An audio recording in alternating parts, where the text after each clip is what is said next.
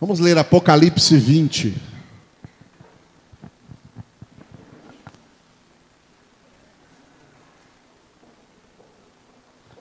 Apocalipse 20. Glória a Deus.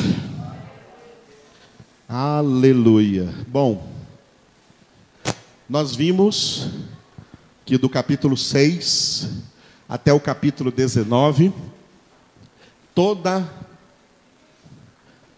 a contextuação de Apocalipse é acerca dos acontecimentos que terão lugar nos sete anos da grande tribulação.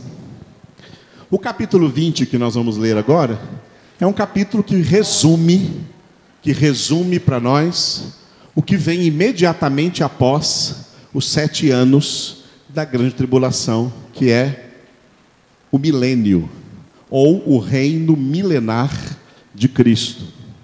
Uma parte da história que está profetizada na Bíblia, uma parte da história humana que está profetizada na Bíblia e que ainda vai acontecer, e que será uma história humana totalmente diferente da história humana desde o princípio, passando por todo o período antes de Cristo e também esse período depois de Cristo. Uma história nova.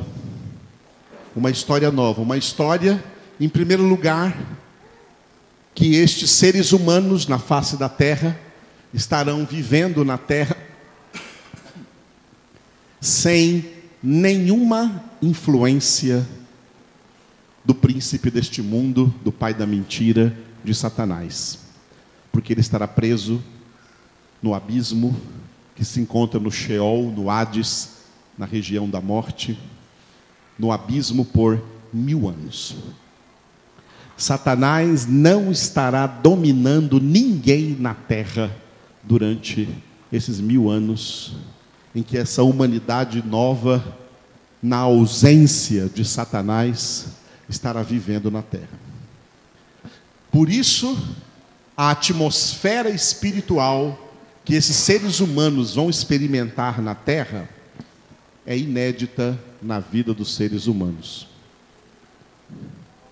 uma atmosfera de tanta paz, de tanta harmonia, que a palavra de Deus profetiza que não haverá guerra, não haverá conflito, não haverá absolutamente nenhum dano na face da terra, nem dano humano e nem dano natural. As pessoas vão viver da natureza de tudo que a natureza produz, mas sem destruir a natureza. Não haverá competições, guerras entre os homens. Por isso que a Bíblia profetiza desde o Antigo Testamento. São profecias que vêm em toda a Escritura, Antigo e Novo Testamento, profetizando para esses mil anos. Uma das coisas que fala no Antigo Testamento é que as lanças serão transformadas em podadeiras, podadeiras de árvores. As espadas serão transformadas em relhas de arado para trabalhar a terra. Na natureza, está profetizado até que o leão comerá palha juntamente com o boi. Ao invés de comer o boi, ele vai comer a palha juntamente com o boi. Até o leão vai virar vegetariano. Até a criança de peito, essas crianças aí que engatinham aí, poderão engatinhar na cova da cascavel, ou do basilisco, do, ou do escorpião, e eles não vão picar essa criança. São profecias assim, de plena harmonia entre homens e natureza. Porque hoje na história, não somente a humanidade sofre por causa do próprio pecado, mas também a própria natureza sofre por causa do pecado dos homens. Estamos há um ano aí de Brumadinho, não é? Fez um ano aí em janeiro. Acho que foi janeiro mesmo. Ou fevereiro, não me lembro. Mas aquilo lá é um homem destruindo a natureza com o propósito de, enriquecer, de enriquecimento. Tá? Propósito de enriquecimento, os homens furam a terra para todo lado. No milênio haverá harmonia entre a humanidade que viverá no milênio e a natureza.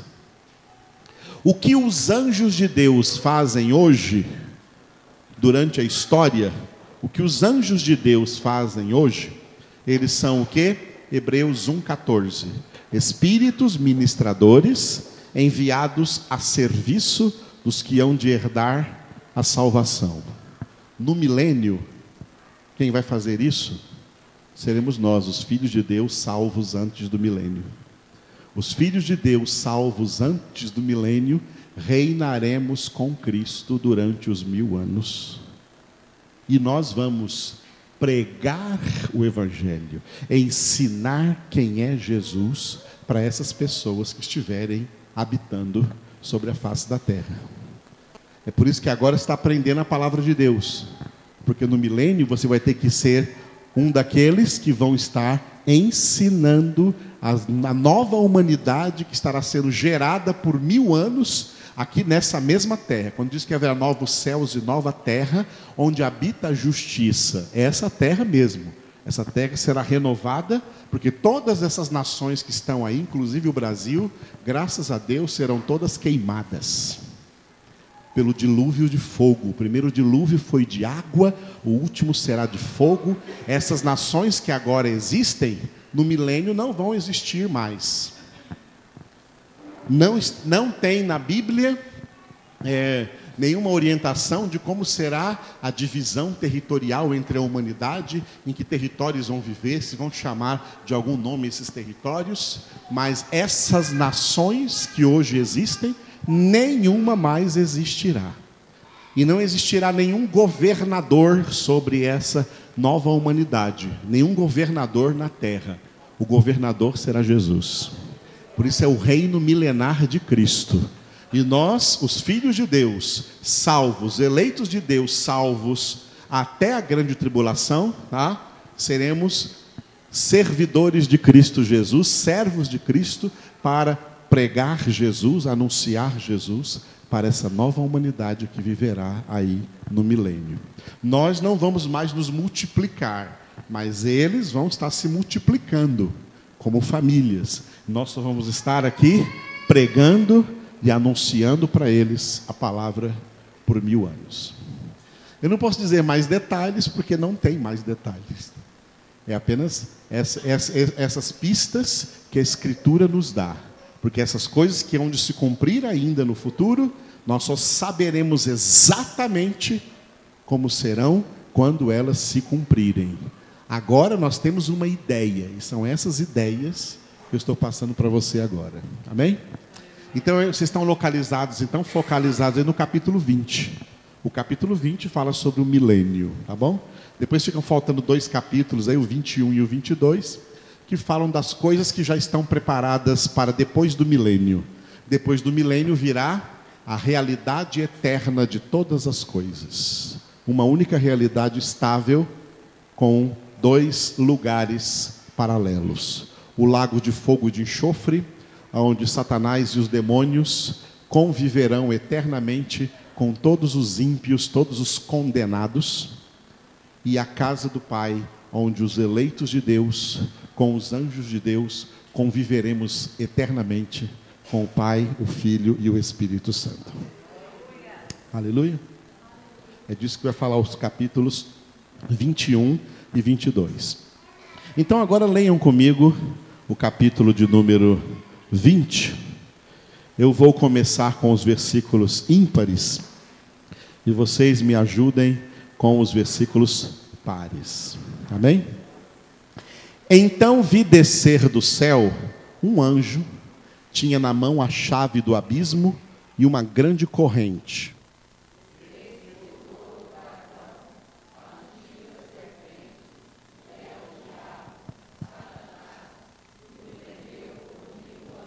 Lançou-o no abismo, fechou-o e pôs selo sobre ele, para que não mais enganasse as nações até se completarem os mil anos.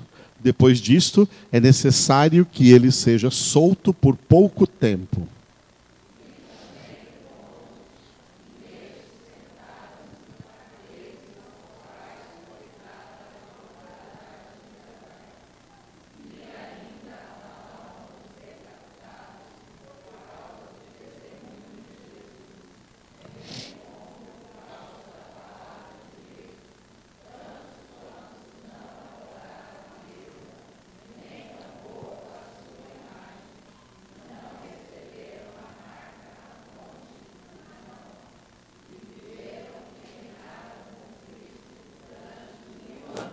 Os restantes dos mortos não reviveram até que se completassem os mil anos. Esta é a primeira ressurreição.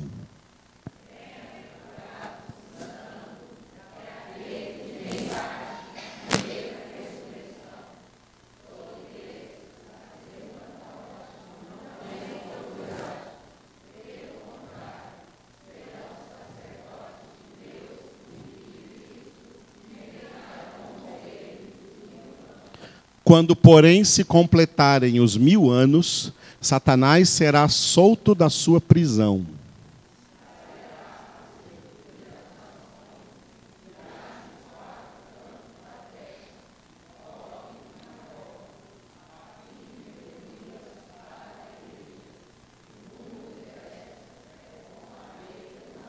Marcharam então pela superfície da terra e sitiaram o acampamento dos santos e a cidade querida.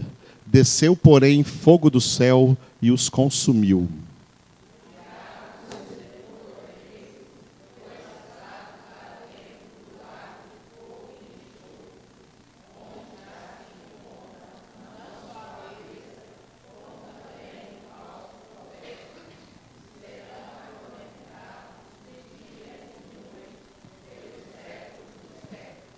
Vi um grande trono branco e aquele que nele se assenta, de cuja presença fugiram a terra e o céu, e não se achou lugar para eles.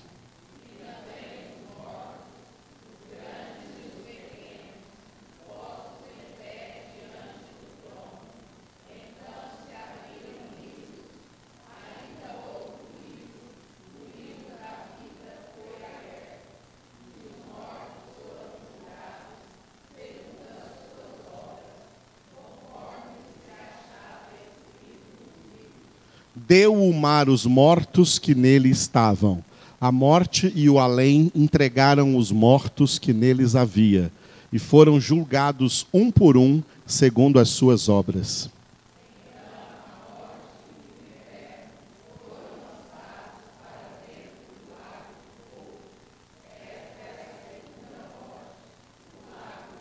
Todos juntos. E se alguém não foi achado inscrito no livro da vida, esse foi lançado para dentro do lago de fogo. Glória a Deus. Muito bem, então, eu já posicionei vocês aí no capítulo 20, o milênio, o fim desse milênio. E depois, então, fica faltando para nós lermos o capítulo 20, os capítulos 21 e 22.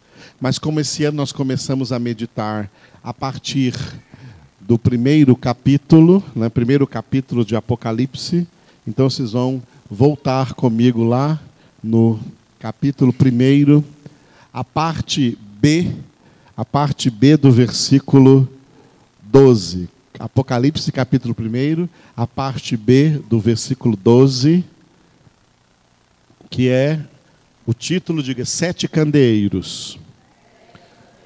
Qual é esse contexto do primeiro capítulo? O contexto do primeiro capítulo, o apóstolo João estava preso na ilha de Pátimos, numa cadeia de segurança máxima, não porque ele era um criminoso, mas porque ele era um apóstolo de Cristo, um pregador do evangelho, e por pregar o nome de Jesus, ele estava então ali injustamente preso. Era o último apóstolo de todos os apóstolos de Cristo, esse era o último apóstolo vivo, era o final do primeiro século. Todos os títulos entre livros e cartas, epístolas do Novo Testamento já estavam escritos, exceto esse último livro, Apocalipse. E Jesus apareceu, Jesus veio do céu e apareceu ali ao apóstolo João, visivelmente, e ditou para João as coisas que estão escritas neste livro.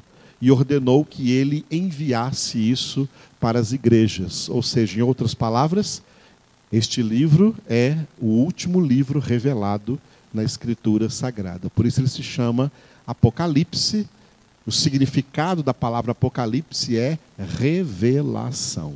O último livro da Escritura revelado. Então, João escreveu e enviou às igrejas, como já haviam também sido enviados todos os outros livros, completando a Bíblia Sagrada com o Antigo Testamento, 39 livros, e o Novo Testamento, 27 livros, o último deles, o último deles, o Apocalipse. Quando Jesus apareceu para João, foi muito grande essa experiência de João ver Jesus. João, que conheceu Jesus pessoalmente quando ele estava na terra, ele foi aquele que foi intitulado, até por ele mesmo, de discípulo amado. Um dos discípulos mais próximos de Jesus foi o apóstolo João, que lá na ceia recostava a cabeça no peito de Jesus, porque tinha então intimidade com Jesus e tinha amor, manifestação de amor entre ele e Jesus muito grande.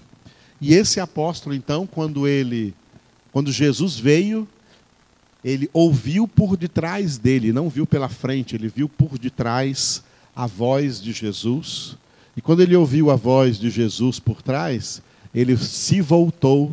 Por isso aqui, ó, esse versículo 12a disse, João, João escreveu assim: Voltei-me para ver quem falava comigo. Jesus falava, Jesus falava com ele, né? E voltado para Jesus, ele então, ele viu sete candeeiros. Na visão que ele teve de Jesus, ele viu sete candeeiros. Voltado, vi sete candeeiros de ouro. Esse texto aí foi a nossa pregação de ontem. Estes sete candeeiros de ouro representam as igrejas de Cristo na face da terra. Não somente as sete igrejas da Ásia Menor, que até hoje não existem mais, só existiram naqueles dois primeiros séculos e depois elas terminaram, mas a igreja cristã na face da terra, a maneira como ela se desenvolveu, a maneira como chegou em todas as nações da terra, as igrejas são comparadas nessa visão a candeeiros de ouro. Isso não era uma imaginação de João. Isso era uma visão que Deus estava dando, porque essa é a visão que Deus tem para a igreja cristã e para os cristãos que fazem parte dessa igreja. Porque igreja não é prédio, igreja não é templo. Eles não viram templos. João não viu sete templos. João não viu sete construções. João viu sete candeeiros, sete portadores de luz, sete lamparinas acesas, sete portadores de luz. A igreja somos nós, nós somos portadores da luz de Cristo.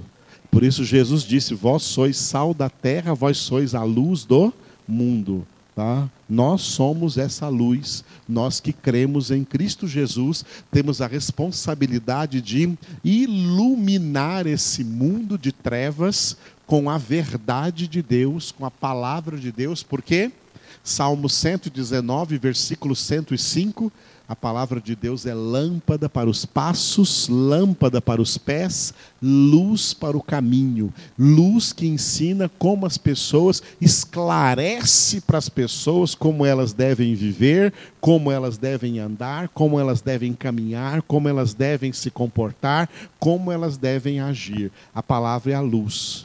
O mundo inteiro está nas trevas porque não tem essa, não tem essa palavra essa multidão pulando carnaval aí pelo mundo é tudo trevas, império das trevas. Colossenses 1:13, 1:13 está escrito que Deus nos libertou do império das trevas e nos transportou para o reino do filho do seu amor, em quem temos a redenção, a remissão dos pecados. Quem está na luz não mais pratica as obras infrutíferas das trevas. Igreja é luz, crente é luz, filho de Deus é luz. Se disser que é filho de Deus, se disser que é crente, se disser que é igreja, mas anda nas trevas, é mentiroso.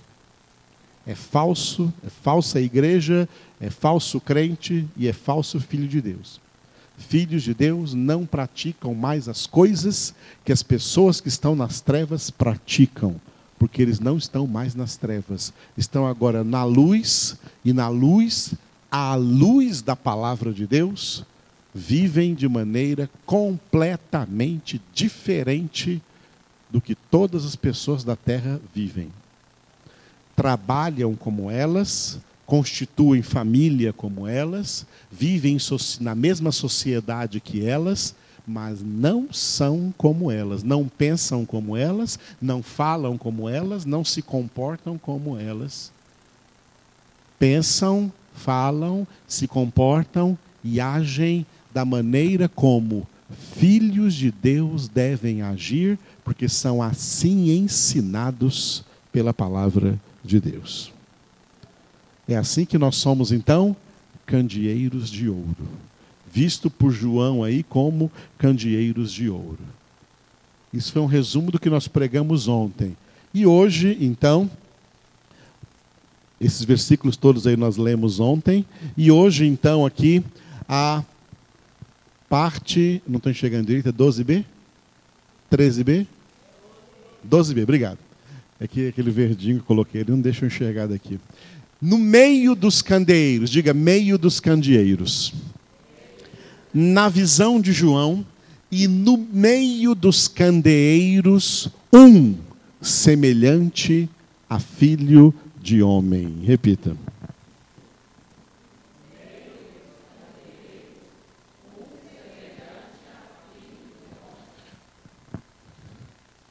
Esse semelhante a filho de homem é Jesus. Olha só então o que aconteceu. João estava lá na ilha de Pátimos, em algum lugar lá na prisão dele, não sei se era uma cela ou não sei o que era, e ele ouviu por detrás uma voz. Ele se voltou e viu sete candeeiros de ouro, e no meio dos candeeiros de ouro, um ser que ele que ele descreveu na linguagem profética que vinha desde o Antigo Testamento. Uma linguagem profética que vinha desde o Antigo Testamento. Alguém parecido com filho de homem. Ou seja, parecido com um ser humano, com toda a aparência humana, com todo o aspecto humano. Isso significa filho de homem. Mas era mais do que um homem era um aspecto altamente resplandecente.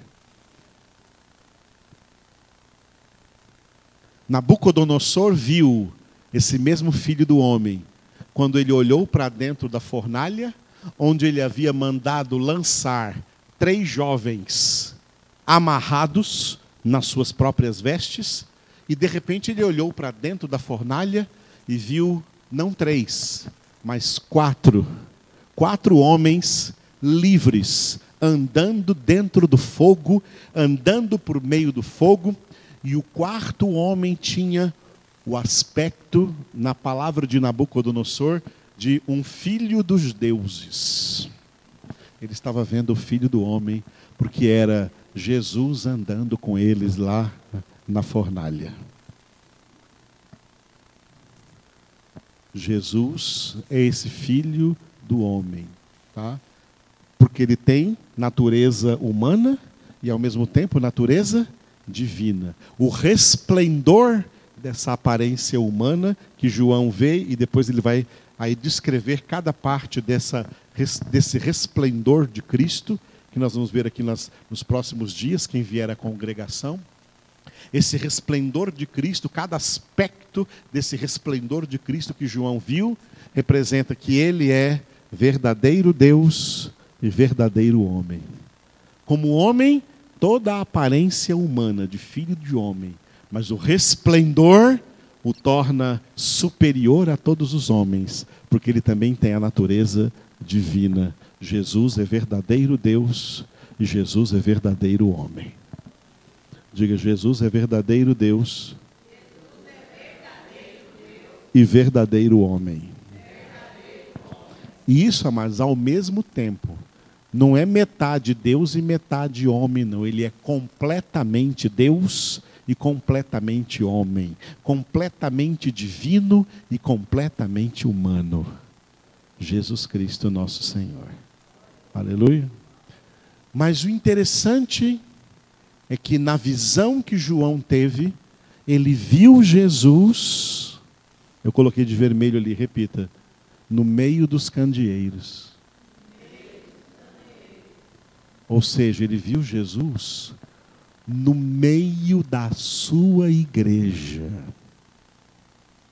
no meio dos seus crentes, no meio do seu rebanho, no meio dos seus discípulos, no meio daqueles que nele creem.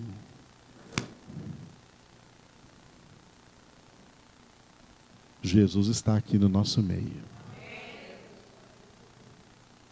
porque nós estamos representados aí nesses candeeiros. Jesus está aqui no nosso meio. Nessa visão, Deus está mostrando para João: olha, o meu filho está aí no meio de vocês. O meu filho está aí no meio da sua igreja, no meio do seu povo, no meio do seu rebanho. No meio do seu povo, no meio do seu rebanho. Jesus está aí no meio. Esse fato de Jesus estar no meio de nós foi ensinado por ele mesmo. Mateus 18, 20. Jesus declarou: Porque onde estiverem dois ou três reunidos em meu nome, ali estou no meio deles. Repita.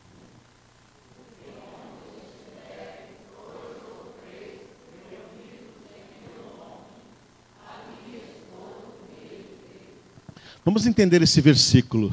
Primeiro, advérbio de lugar. Onde? Onde? Esse onde aí é indeterminado. Esse onde aí é indeterminado. O lugar não faz a menor diferença. O lugar geográfico onde nos reunimos o que é importante não é o lugar onde reunimos. O que é importante é nos reunirmos. Por que, eu estou falando isso aqui dando ênfase? Porque os crentes religiosos, eles têm um apego místico ao lugar. Aí criam templos bonitos, suntuosos, ricos, confortáveis, para dizer, aquilo lá é a minha igreja. Pode ser sua, mas de Jesus não é. Porque a igreja de Jesus não é templo. A igreja de Jesus não é prédio. E o que Jesus disse para o templo judaico de Jerusalém vale para todos os prédios, vale para todos os templos. Não ficará pedra sobre pedra. Quando começar o reino milenar, depois que a terra tiver sido passada pelo fogo, não vai ter nenhum templo de pé. Nenhum templo católico, nenhum templo judeu, nenhum templo protestante, nenhum templo espírita, nenhum templo budista, nenhum templo muçulmano. Depois que essa terra passar pelo fogo, no reino milenar de Cristo, não haverá templo nenhum porque Deus não habita em templos feitos por mãos humanas. Deus habita em templos feitos pelas suas próprias mãos, ou seja, nós somos o templo de Deus. Duas vezes Paulo fala em, Roma, em 1 Coríntios, capítulo 3 e no capítulo 6. Capítulo 3 ele fala, né? se alguém destruir o templo de Deus, Deus também o destruirá, porque o templo de Deus é sagrado e esse templo sois vós. Em 1 Coríntios capítulo 6, ele volta a dizer isso. Acaso não sabeis que o vosso corpo é o templo do Espírito Santo de Deus? E que fostes comprados por alto preço, e por isso não pertenceis a vós mesmos? Portanto, glorificai a Deus no vosso corpo. O corpo não te pertence. O corpo é templo do Espírito Santo de Deus. Você não pode fazer o que quiser com o seu corpo, porque você não é o dono dele. O dono do seu corpo é o Espírito Santo. Ninguém é livre para fazer o que quiser com o seu corpo, porque o seu corpo não é seu. É de Deus. O corpo foi criado por Deus como um templo espiritual. E aquele templo que não é cheio pelo Espírito Santo de Deus, automaticamente ele se transforma em santuários ou templos de demônios. É por isso que tem gente possuída por Satanás, porque os demônios entram em todos os corpos de pessoas que não têm o Espírito Santo na vida delas, morando nelas. Se o Espírito Santo habita em você, nenhum demônio entra em você. Mas se o Espírito Santo não habita em você, os demônios se sentem à vontade para entrar. Porque você é uma casa espiritual. Nós somos a casa espiritual. Por isso, onde nos reunimos, Jesus não deu nesse versículo aqui nenhuma importância. Qual é o lugar geográfico, qual é o prédio, qual é a casa, aonde é o lugar da reunião. Ele deu ênfase não ao lugar, ele deu ênfase à reunião. A reunião. A palavra que as pessoas dizem aí, traduzem por igreja, vem do grego eclesia, e na verdade a tradução não é igreja, a tradução é reunião. A tradução é congregação. A congregação ela é formada de duas ou mais pessoas. Por isso que Jesus fez questão de começar com números menores, dois ou três. Onde, não importa onde, dois ou três estiverem reunidos, diga, reunidos em meu nome. Ali estou no meio deles. Onde dois ou três. Agora, o que, que significa estar reunidos em nome de Jesus. Primeiro, significa que todas as pessoas que estão reunidas têm Jesus vivendo nelas. Tem Deus vivo nelas. Tem Espírito Santo habitando nelas. Isso é estar reunidos em nome de Jesus.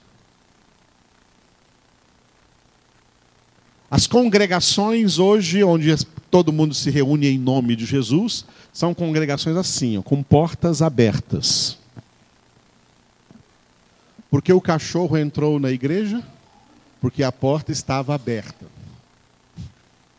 Porque saiu? Porque ela continua aberta. As congregações entram pessoas que não têm Jesus entram pessoas que não têm Deus, entram pessoas que não têm o Espírito de Deus. Essas pessoas, elas contaminam o ambiente espiritual da congregação, porque essas pessoas não vêm à congregação em nome de Jesus. Elas vêm à congregação em nome de outras coisas. Em nome de alguém, é por causa de alguém que ela está aí em nome de alguma necessidade que ela tenha, por causa de uma necessidade que ela está aí, em nome de algum interesse que ela tem aí, então ela vem, ou até em nome de uma obrigação, veio porque alguém obrigou, em nome de alguma coisa sim, mas não é em nome de Jesus. Aí dentro dessa congregação, é gente que não ora, gente que não tem palavra, gente que não está alimentada, aquilo que eu falei no início, gente que não tem espiritualidade. Essas pessoas, a presença dessas pessoas na congregação, né, comprometem a qualidade espiritual da congregação, porque elas são um peso espiritual morto dentro de uma congregação que tem que ser uma congregação viva. Porque estar reunidos, por isso Jesus colocou dois ou três. Porque hoje em dia o pessoal só pensa que igreja boa é igreja de multidão, dois ou três mil pessoas reunidas. E é dois ou três mil pessoas, muitas vezes sem Deus. Tem muito aparato externo, mas não tem nada interna ou interiormente. Por isso Jesus, come, Jesus, começou com dois ou três. Onde dois ou três estiverem reunidos em meu nome, ou seja, esses dois ou três aí tem Deus dentro deles, tem Jesus dentro deles, tem o Espírito Santo dentro deles. Eles são habitação viva de Deus. Quando eles se reúnem, estão reunidos em nome de Jesus. Jesus está aí no meio deles. Ok, amados? A congregação não é o lugar de evangelizar quem não é crente. O lugar de evangelizar quem não é crente é o mundo. Jesus mandou: ide por todo mundo e pregar o evangelho. Ele não mandou trazer todo mundo para a congregação e pregar o evangelho. Ele disse para nós: ide por todo mundo e pregar o evangelho lá. Aí quando alguém é convertido, aí é trazido para a congregação. A congregação em Jerusalém estava com medo de receber Saulo de Tarso, porque não tinham certeza se ele tinha verdadeiramente convertido. Aí o Barnabé foi lá conversar com ele. Conta para mim, o que aconteceu com você? Aí ele contou como Jesus apareceu para ele. Barnabé, que conhecia já Jesus, falou, ah, realmente você foi convertido. Veio e trouxe Paulo e apresentou ele na congregação. Olha, esse homem verdadeiramente conheceu Jesus. Jesus agora habita nele. Aí receberam Paulo na igreja de Jerusalém. Antes disso, não receberam. Mas hoje as igrejas têm porta aberta, entra qualquer coisa. E isso traz um desgaste espiritual para a igreja.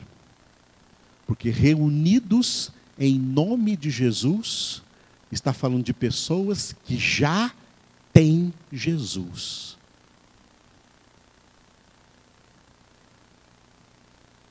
Por exemplo, todos vocês que estão reunidos aqui, não precisa me responder não, tá? É só para você refletir. Todos vocês que estão reunidos aqui nessa noite já passaram uma, duas ou três horas hoje em oração em suas casas? Não me respondam. Só para meditar. Todos leram hoje já em casa muita palavra de Deus, meditaram, escreveram duas, três, quatro, cinco, dez páginas da meditação que você fez dentro da palavra de Deus, se alimentou da palavra, orou, lançou sua alma diante do Senhor, invocou hoje o nome de Jesus, pediu para o Espírito de Deus te encher, e quando você veio para a congregação hoje, você já veio assim, cheio do Espírito Santo, porque Deus habita em você? É uma congregação desse jeito que Jesus está falando aqui. Ó. Esses estão reunidos em meu nome. Porque eu habito em cada um deles. Eu vivo em cada um deles. Segundo significado, o que é estar reunidos em nome de Jesus? Estar reunido em nome de Jesus significa que o assunto dessa reunião é Jesus. Não é em nome de nenhum outro assunto. Não é em nome de nenhum outro tema. Eu sei que às vezes crentes se encontram por aí em algum lugar, isso é uma reunião, porque onde quer que nós vamos, Jesus está ali. Estou convosco todos os dias até a consumação do século. Eu sei que às vezes crentes se reúnem, mas não estão falando de Jesus, estão falando de outros assuntos. Falam de esporte, falam de temperatura, falam de política, falam de como estão, as, falam de economia. Já não é em nome de Jesus essa reunião. É em nome desses assuntos. É em nome dessas coisas que eles trouxeram para conversarem. Essas coisas as alimentam espiritualmente? Não me responderam? Agora pode responder. Essas coisas as alimentam espiritualmente? Não.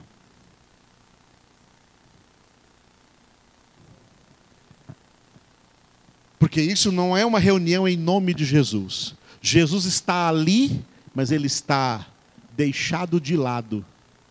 Porque não estão falando dele, não estão falando da palavra dele, não estão falando da doutrina dele, Estão falando de outras coisas que eles acharam melhor falar naquela reunião, né? Por que ficar falando só de Jesus? Para que ficar falando só de Jesus, não é verdade? Isso é fanatismo. Quem vai para o céu só fala de Jesus.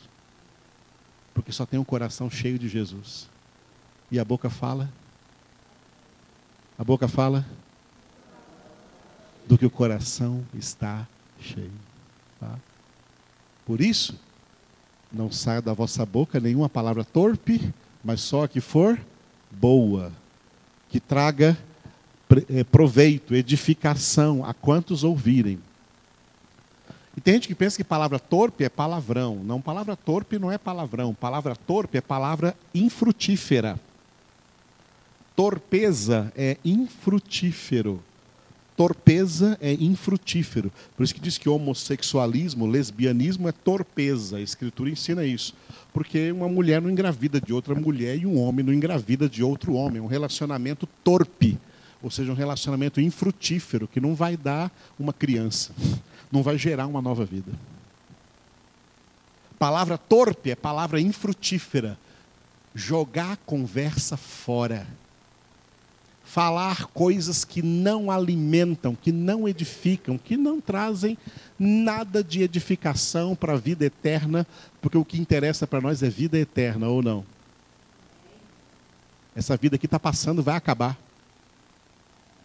E tudo, e tudo aí de quanto os homens conversam não existirá mais. Só Jesus existirá. Com o Pai e o Espírito Santo na glória. Os filhos de Deus já começam a falar dele agora.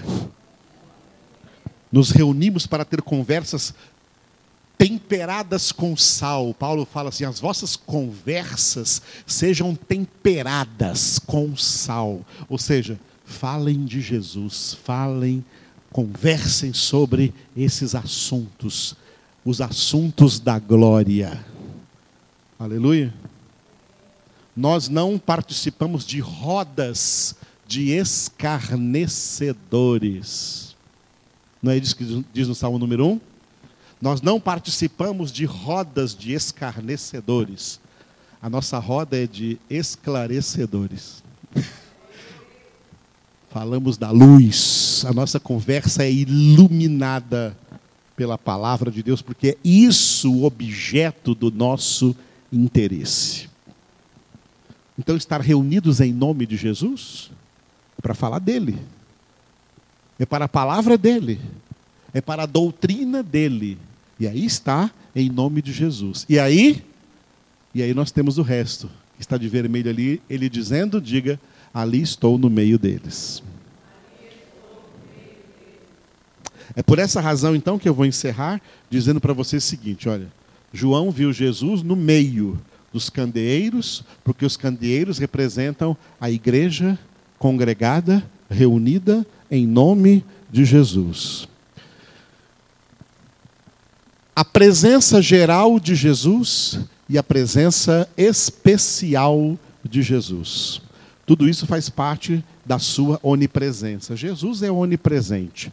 Ele é Deus e, como Deus é onipresente, está presente em todo lugar, no sentido geral. Então, diga presença geral pela sua onipresença. Mas, diga agora, presença especial pela Sua palavra. Em todo lugar onde você estiver, Jesus está presente. presente no sentido geral. Mas onde quer que você esteja, você traz ali a palavra de Deus, aí a presença dele passa a ser especial.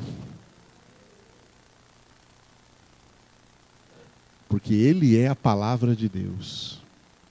O centurião que acreditou em Jesus, recebeu fé em nome de Jesus, mandou um recado para ele pedindo uma coisa: Senhor, mestre, manda uma palavra e o meu servo ficará curado. Porque na palavra tem uma presença especial de Jesus. Quem ouve a palavra, quem lê a palavra com dedicação, quem medita na palavra de dia e de noite, e quem congrega ao redor da palavra, tem uma presença especial de Jesus. E é nessa presença que milagres acontecem. E é nessa presença que Ele move muitas coisas dentro de nós, em nossas vidas. É nessa presença especial que muita coisa faz diferença. Enquanto que no mundo você não vê nenhuma diferença, só caminhando de mal a pior, porque Jesus não está lá? Está. Ele é onipresente. Mas está presente de uma maneira geral, é presença geral.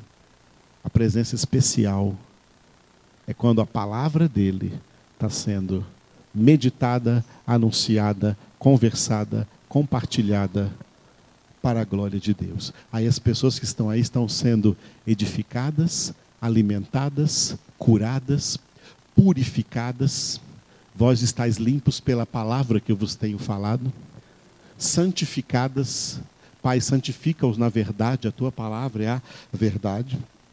As pessoas estão sendo libertas. Conhecereis a verdade, a verdade vos libertará. É quando a palavra de Deus é manifesta, a presença de Jesus é especial. Quando a palavra não é manifesta, ele está lá também. Presença geral. Mas quando a palavra é manifesta, tem uma presença especial de Jesus. Jesus está especialmente presente conosco agora.